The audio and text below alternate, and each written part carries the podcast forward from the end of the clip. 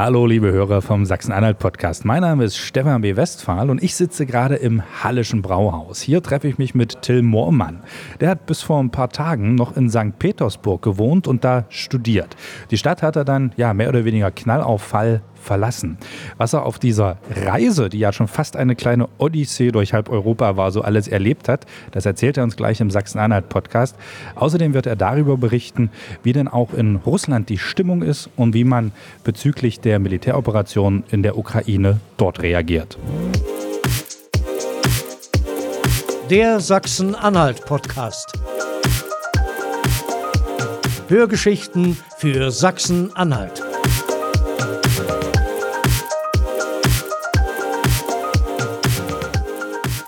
Till, eigentlich hättest du ja noch so drei, vier Monate in St. Petersburg bleiben sollen zum Studieren. Wann war dir klar, ich muss da weg? Ähm, das ist relativ einfach. Und zwar, ich hatte am Donnerstag letzte Woche ein ja, ungut, ungutes Bauchgefühl in der Art. Es hat sich dann am Freitag bestätigt aufgrund dessen, dass wir einfach die Problematik hatten, ähm, dass wir verschiedene Bankautomaten nicht mehr verwenden konnten, da unsere Kreditkarten reihenweise nicht funktioniert haben und nicht nur Fremdwährung ein Riesenthema war und gar nicht mehr verfügbar war, sondern dass halt auch diverse russische Automaten äh, eine, die sonst eine Limitierung drin haben, eine Transaktionslimitierung, so 30.000 bis 50.000 Rubel pro, pro Transaktion, dass äh, selbst die nur noch 9000, 8000, teilweise auch gar nicht mehr ähm, Rubel ausgespuckt haben. Und damit ist natürlich, ja, wenn kein Geld mehr da ist, womit man überhaupt in dem Land klarkommen kann, weil man muss einkaufen, man versucht auch Landleute in irgendeiner Form gerne kennenzulernen. Und das ist ohne Geld relativ schwierig. Wie hast du denn diesen Start des Krieges da in Russland erlebt, beziehungsweise überhaupt davon mitbekommen? In Russland selber eigentlich gar nicht. So, die, die Russen selber sprechen, oder die russischen Staatsmedien, muss man ja so, so fair sein, äh, sprechen von Friedensmissionen, Verteidigungsmissionen, also sehr weit entfernt von dem, was in äh, westlichen Medien präsentiert wird. Nun hatten wir den Vorteil, dass wir natürlich diverse ähm, deutsche Webseiten, wie zum Beispiel Tagesschau und so weiter, das haben wir natürlich verfolgt, um am, ja, auf dem Laufenden zu bleiben. Gerade da ja die Situation auch schon ein paar Tage vorher schon etwas brisant war, in dem äh, der russische Staat bzw. Putin angeordnet hat, ähm, ich glaube 100.000 Mann war es am Anfang, ähm, an die ukrainische Grenze zu schicken. Und da ja, auch wenn die meisten Experten das zwar nicht befürchtet haben, aber sich eigentlich alle einig waren, dass er es nicht macht, trotzdem natürlich die Chance da war, dass da irgendwie was passieren kann.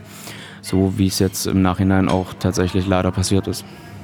Das heißt jetzt aber, wenn ich die Zeiten so zusammenrechne, zum Kriegsbeginn warst du noch in Russland, du nickst gerade, aber bevor eigentlich diese ganzen Sanktionen gegen die Banken eingesetzt haben, gab es schon die Probleme mit den Geldautomaten. In Russland ist tatsächlich sehr viel so mit Google Pay und so weiter. Also ein Taxi kann äh, über App mit Google Pay bezahlt werden in diversen Geschäften. Es ist ganz einfach, Handy dran halten, dort ist die Kreditkarte gespeichert und dann wird das abgebucht. Und wir hatten das Problem, dass wir sonst, sagen wir mal, vielleicht auf einen von 15 Taxifahrten äh, war es mal so, dass die Karte mal nicht funktioniert hat, so wie das auch überall sonst passieren kann. So, wir hatten aber die Problematik, dass wir auf drei oder vier Taxifahrten ähm, eine hundertprozentige Fehlerquote hatten, äh, woraufhin dann natürlich mit den zu dem Zeitpunkt im Raum standenden Sanktionen, zum Beispiel dem, dem SWIFT-Ausschluss und so weiter, äh, man schon so ein ungutes Gefühl einfach kriegt und sich natürlich auch selbst dann so ein Stück weit auch davor schützen muss, nicht in Panik zu verfallen. Aber man sieht ja, was mit dem Markt passiert in der Hinsicht. Und das sind ja auch Indizien dafür, dass man sagt, gut, okay, irgendwas kann hier gerade nicht richtig laufen. Also vermutlich hat man da schon mal so versucht, den Rubel beisammen zu halten, so gefühlt, oder? Ja, man hat auch viel gesehen, dass ähm, zu Kriegsbeginn diverse Russen zu äh, Geldautomaten gelaufen sind. Es gab in so gut wie jedem größeren Supermarkt diverse Schla äh, ellenlange Schlangen an den Automaten. wo einfach jeder Russe versucht hat, noch so viel Bargeld wie möglich äh, zu ziehen, woraufhin tatsächlich manche Automaten auch gänzlich leer waren. Jetzt hast du es ja schon so ein bisschen anklingen lassen, das, was man ja in Deutschland ja gerne mal vorwirft, so die Gleichschaltung der Medien und alle berichten dasselbe. Das scheint in Russland ja genauso gewesen zu sein und dort äh, ist also auch keinesfalls Putin oder Russland der Aggressor. Nein, also in, äh, in Russland wird davon gesprochen, dass ähm, ja, eine Entnazifizierung der Ukraine, ähm, Entmilitarisierung der, der Ukraine stattfindet, dass man dort ähm, den Leuten helfen will, um die Ukraine von den Nazis zu befreien. Und äh, da werden viele Analogien zu, zu alten Zeiten gerne gebracht, um auch so ein Stück weit ja einfach die, die eigenen Aktionen in irgendeiner Form zu rechtfertigen. Und ähm, die Russen machen das relativ geschickt, da nicht auf jedem Sender im, immer der gleiche Beitrag kommt, sondern es auf verschiedenen Sendern so ein bisschen ähm, immer neu verpackt ist. So, also es gibt die, die Kernmessage gleich, aber daher, dass man halt ähm, immer wieder eine neue Story sozusagen kriegt, in die das eingebettet wird, bekommt man natürlich auch ein anderes Gefühl. So hat man weniger das Gefühl, in irgendeiner Form ähm, ja, belogen zu werden in der Hinsicht um es mal ganz klar zu sagen. Glauben die Russen das denn so oder gibt es da auch Zweifel, dass bei deinen Freunden oder Kontakten jetzt vielleicht auch welche gesagt haben, naja, ich bin mir da jetzt nicht sicher, ob das wirklich so ist? Das ist relativ gemischt. Es gibt äh, in der Jugend gibt's einen, einen, großen Anteil, das kann man auch an den Protesten in St. Petersburg sehen äh, oder in Moskau, ähm, dass dort halt ja schon auch der, der Einfluss von westlichen Medien beziehungsweise durch Social Media und so weiter äh, gerade diese Personengruppen sich schon ein anderes Bild machen und auch sagen, ja, das kann so nicht sein, wie wir das hier Tag für Tag in unseren ja, staatlich organisierten Medien ähm, präsentiert bekommen. Aber ja, der überwiegende Teil der Bevölkerung glaubt halt das, was im Fernsehen ist, beziehungsweise was halt auf allen Medien so verkündet wird. Und wir hatten zum Beispiel selber den Fall, dass wir hatten eine, eine Professorin, die ein bisschen Deutsch sprechen konnte, beziehungsweise ich glaube sogar einen Deutschkurs geleitet hat dort oder unterrichtet hat. Und die hat für uns verschiedene Sachen immer mal übersetzt, wenn wir zum Beispiel mit dem Institutsleiter von unserem Institut an meiner Universität gesprochen hatten, der natürlich ausschließlich Russisch spricht und unser Russisch dafür, weiß Gott, nicht ausgereicht hat. Und ja, die hat uns als wir dann tatsächlich aus Russland rausgekommen sind und unseren ersten Flughafen erreicht haben, äh, gefragt, warum wir denn das Land verlassen haben. Also da merkt man auch, dass das in den Köpfen überhaupt nicht drin steckt. Die gehen voll auf ihre Staatsmedien drauf. Jetzt hast du ja gerade gesagt, gerade die Jugendlichen glauben das nicht so ganz, sie gehen demonstrieren. Auch da muss man sagen, im Unterschied äh, zu Deutschland ja eigentlich mit dem ungewissen Ausgang, ob sie nochmal nach Hause kommen heute. Ich muss wirklich sagen, vor den Studenten, die den Mut aufbringen, in Russland auf die Straße zu gehen und zu demonstrieren, Hut ab. Wirklich, also Respekt in allen Ehren, weil äh, in, in Russland habe ich selber Videos gesehen äh, von einem Kumpel, der auf der anderen Straßenseite stand. Ja, da fahren einfach große Busse vor und dann gehen die Polizisten in die Menge und ziehen halt die Leute raus. Ob die nun wirklich in der Demonstration beteiligt waren oder auch nicht, es ist für den Moment erstmal egal. Glaubst du, dass das aber vielleicht auch so eine Initialzündung oder Katalysator war, dass sich Russland vielleicht auch ein bisschen westlicher ausrichtet und sich jetzt auch selbst gegen Putin stellt? Ich glaube, Putin hat sich in erster Linie selbst mit diesem Zwang, den er hat, äh, dass er sagt, er muss sich immer als ähm, ja, das große Russland darstellen, der, der starke Mann, dass er sich mit dem Krieg, den er dort angezettet hat, selbst mittlerweile so in die Enge gedrängt hat, dass er diesen Krieg gewinnen muss, weil er andernfalls höchstwahrscheinlich ähm, genug Unmut im Land geschaffen hat, dass er nicht wieder gewählt werden wird. Na gut, dafür kann er ja sorgen. Ja, natürlich. Äh, auch bei diversen Abstimmungen, die man die Jahre zuvor sehen konnte, ähm, ist das Bereich im Bereich des Möglichen. Aber ja, wenn es danach geht, dann äh, ist die Wahl natürlich an sich sinnfrei. Man kann nur hoffen, dass so viel Ehrlichkeit in dem Bereich steckt, dass dann tatsächlich die Meinung der Mehrheit auch wirklich was zu bedeuten hat. Wie nimmst du denn jetzt die Russen von heute, also so den modernen Russen, so vom Charakter her wahr? Ist das noch so, wie man sich das vorstellt? Morgens, Mittag, abends gibt es Wodka, um das mal so ganz, ganz zugespitzt zu sagen. Also das bekannte Wässerchen ähm, gibt es nicht mehr jeden Tag. Also vor allem in der, in der Großstadt ist es nicht so. Inwieweit das in den ländlichen Bereichen noch gang und gäbe ist, kann ich leider nicht beurteilen, weil dafür fehlte mir so ein bisschen die Zeit, um Land und Leute entsprechend kennenzulernen.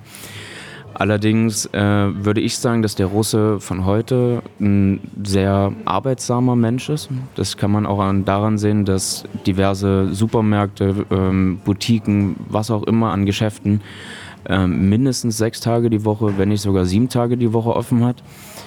Und ja, dieses klassische, dieser klassische Stereotyp, den man öfter vor sich sieht, wenn man sagt, ja, der Russe, der Trinkfest ohne Ende, ähm, kann ich so nicht unbedingt hundertprozentig unterschreiben, einfach weil ich es in der Großstadt in St. Petersburg mit fünf Millionen Einwohnern so nicht kennengelernt habe. Und wie gehen die Russen mit den Sanktionen um? Kriegen die davon überhaupt was mit?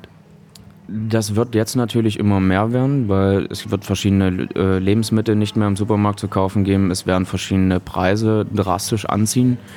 Selbst in den Bereichen, wo äh, die Russen oder die, die Preise der Produkte in keiner Relation zu, zu den Preisen bei uns hier in Deutschland stehen, weil sie wesentlich, wesentlich billiger sind. Das wird dramatisch anziehen, aufgrund dessen, dass der Rubel natürlich vollends gefallen ist ähm, und der Währungsverlust da ist. Ansonsten, inwiefern die Russen das jetzt wirklich mitkriegen, weiß ich nicht. Bin ja Gott sei Dank nicht mehr da drüben.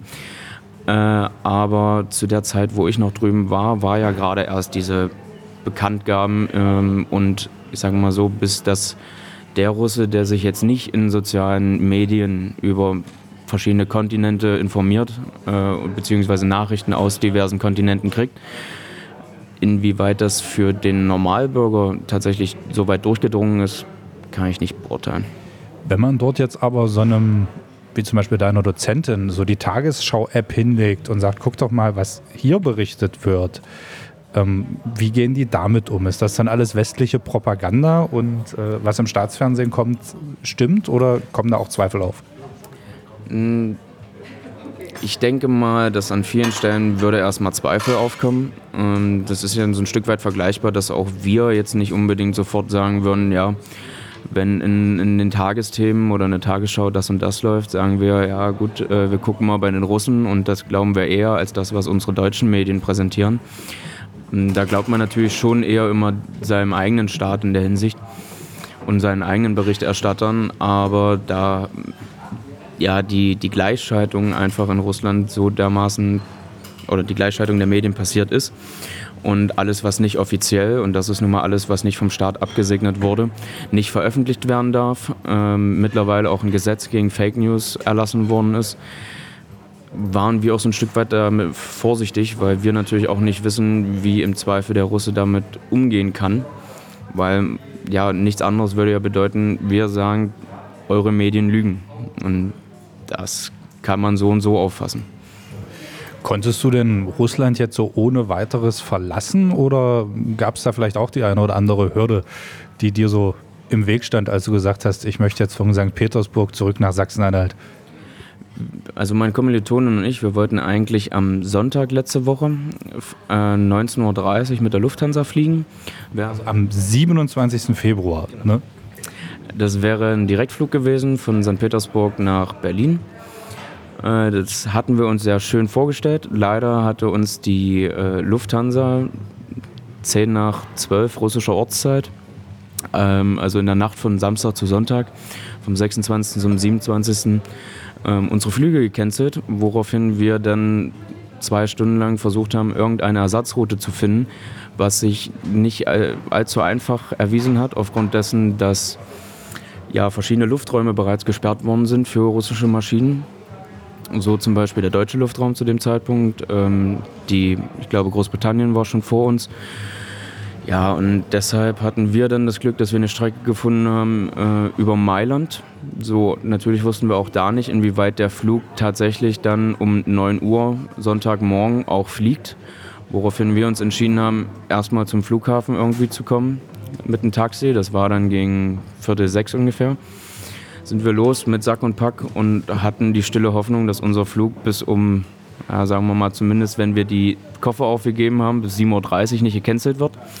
Gott sei Dank wurde das nicht, wo, äh, woraufhin wir dann mit Aeroflot, also einer, der, einer russischen äh, Luftgesellschaft, Fluggesellschaft, Entschuldigung, ähm, nach Mailand dann tatsächlich gekommen sind. Und von Mailand sind wir dann äh, weiter über Zürich bis nach Berlin dann. Eine kleine Europatour. Ja, sicher. Hätte man natürlich auch darauf verzichten können, weil ähm, drei, dreieinhalbtausend Kilometer Flugstrecke, ähm, 100 Kilometer mit Taxi und so weiter. Und ich glaube, friedvolle 12 oder 13 Kilometer über vier Flughäfen zu Fuß hätte ich nicht unbedingt auf den Sonntag gebraucht. Äh, war natürlich insofern uns auch völlig egal, weil wir erstmal Mailand erreicht hatten und danach war irgendwie nach Hause kommen, wann, wie, völlig egal. Wir sind wieder auf europäischem Territorium. Ähm, weil ab einem gewissen Punkt macht man sich dann natürlich auch selbst so ein Stück weit Panik, in Anführungsstrichen, weil man sich natürlich vorstellt, was kann passieren, wie, wenn, was ist, wenn ich hier nicht rauskomme. Wir haben dann schon Alternativstrecken gesucht, insofern äh, unser Flug auch noch gecancelt wird. Mit zum Beispiel mit einem Zug über Helsinki und dann von Helsinki aus mit irgendeiner Maschine aus dem europäischen Raum nach Berlin. Oder eine andere Option über Estland raus. So, das sind aber natürlich alles Strecken, die man mit zwei Koffern ungern hantieren will. Von daher waren wir recht glücklich, als wir dann tatsächlich rausgekommen sind. Worst Case wäre gewesen, ihr kommt gar nicht raus, oder? Ja, dann hätten wir uns ähm, beim Generalkonsulat der BRD in St. Petersburg gemeldet und äh, wären dann auf die angewiesen. Wie das dann gelaufen wäre, wäre wahrscheinlich eine ganz eigene Geschichte. Keine Ahnung, inwieweit da deutsche Luftwaffe eingeflogen kommt und dann alle aus St. Petersburg äh, rausholt. Insofern vom Auswärtigen Amt die klare Ausreise, ja, Empfehlung sozusagen kommt. Das gab es zu unserem Zeitpunkt nicht. Wir hatten auch zu dem Zeitpunkt noch gar keine ähm, ja, Empfehlungen oder Handlungsempfehlungen in irgendeiner Form vom Auswärtigen Amt oder die kon konkrete Aufforderung, dass wir, dass wir raus sollen aus dem Land. Wir haben von unserer Hochschule mehr oder weniger äh, wurden gefragt, inwieweit wir gedenken, unseren Aufenthalt in St. Petersburg weiterzuführen. Und haben es aber auch freigestellt bekommen. Äh, und es, wir haben es auch gesehen, dass es auch bei unseren ja, Vertretern der Hochschule lieber gesehen worden wäre, ähm, wenn wir natürlich nach Hause gekommen wären, was uns in unserer Entscheidung am Freitag natürlich bestätigt hat. Mit welchem Wort würdest du denn das jetzt gern beschreiben? Odyssee, Abreise, Flucht? Ich nenne es mal Abenteuer. Also ähm, dieser, dieser Russland-Trip an sich war auch ja, von vornherein mehr oder weniger ein Abenteuer aufgrund dessen, dass verschiedene Sachen organisatorisch mit der, mit der Universität nicht so geklappt haben, wie wir Deutsche uns das vielleicht vorstellen. Das wollen wir jetzt alles wissen. also äh, ich kenne das von meiner Hochschule in Stralsund. Da wird, wird alles vorbereitet für die ähm, ausländischen Studenten äh, egal in welchem Programm, ob äh, über Double Degree, so wie es in meinem Fall wäre, ähm, oder Erasmus, da wird ja mehr oder weniger der rote Teppich ausgekehrt und alles, was die Studenten erreichen müssen, ist, dass sie irgendwie unseren Hochschulstandort erreichen vom Bahnhof aus. Ja, das war dort nicht so. Also wir sind dort, ich bin am 1.2. dort gelandet. Meine Kommilitonin war schon zwei Tage früher da. Ähm, wir sind dann in ähm, ja, die Modular Dormitories gekommen, also modulare Wohnheime in der Hinsicht. Waren wir erstmal in einem Haus übergangsweise, bis das russische negative PCR-Testergebnis kam. Das kommt ja auch alles dazu, daher, dass die Russen unsere europäischen Impfstoffe nicht anerkennen und wir deren nicht, äh, gelten wir dort drüben als ungeimpft. Man braucht in verschiedenen ja, Lokalitäten auch tatsächlich einen russischen QR-Code. Und da werden auch keine europäischen QR-Codes in irgendeiner Form akzeptiert oder sonst irgendwas. Ähm, also der Corona-Aspekt kommt halt auch noch dazu, auch wenn die Russen das in vielerlei Hinsicht sehr viel lockerer sehen als wir. Was natürlich mit der Infiziertenzahl und so weiter auch äh, ja, sichtbar ist. Übrigens, dein, dein Professor für internationales Management, was du ja studierst, hat uns gebeten, du sollst bitte mal noch eine Einschätzung abgeben äh, für die russische Wirtschaft, wie das Ganze dort jetzt weitergeht. Nein, Spaß mal beiseite. Wie, wie schätzt du das jetzt wirklich ein? Wie geht es in Russland weiter? Wie werden sich wahrscheinlich vielleicht auch die Russen, also die russische Bevölkerung, weiterhin positionieren? Was wäre da so deine Prognose? Es kommt so ein Stück weit darauf an, wie groß die Repressalien, sage ich mal, für, das, für die Leute tatsächlich werden. Insofern die, die Russen mit dem chinesischen Markt verschiedene Sachen abdecken können äh, und somit halt eine Alternative zum europäischen Markt finden, mag das in manchen Punkten gehen. Ähm, es wird trotzdem massive Einschneidungen im, im, im Leben geben ähm, und damit meine ich nicht mal, äh, ähm, ne, wie heißt es, Luxusartikel? Nee, ich meinte gerade. Ähm wir würden dir gerne helfen. Bombenalarm, wie heißt es denn?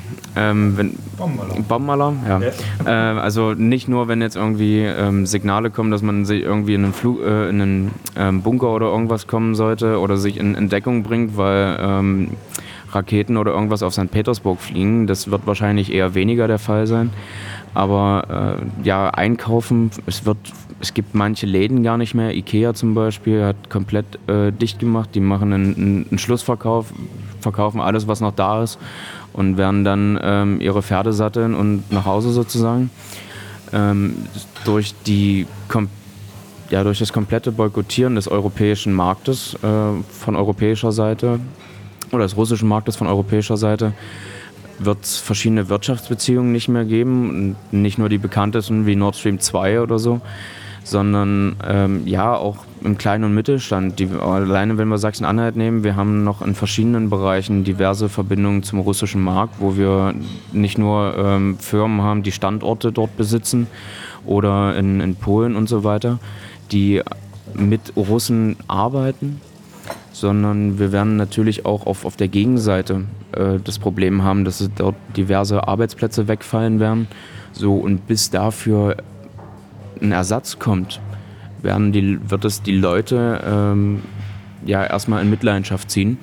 So, und da kann man in Anführungsstrichen nur hoffen, dass es in, in Anführungsstrichen den Leuten so schlecht geht in der Zeit, dass ja, das Volk aufbegehrt sozusagen und sich gegen ähm, ja, Putin wehrt, weil das muss man klar sagen, diesen Krieg wollte das Volk nicht. Den wollte ausschließlich Putin. So, aber wie das nun mal ist in äh, Heeresstrukturen, der Befehl kommt und dann müssen halt die Soldaten dem Befehl folgen, ob denen das passt oder nicht. Tja, hast du noch Kontakt zu russischen Kommilitonen oder Freunden da vor Ort und würdest du noch mal hinfahren?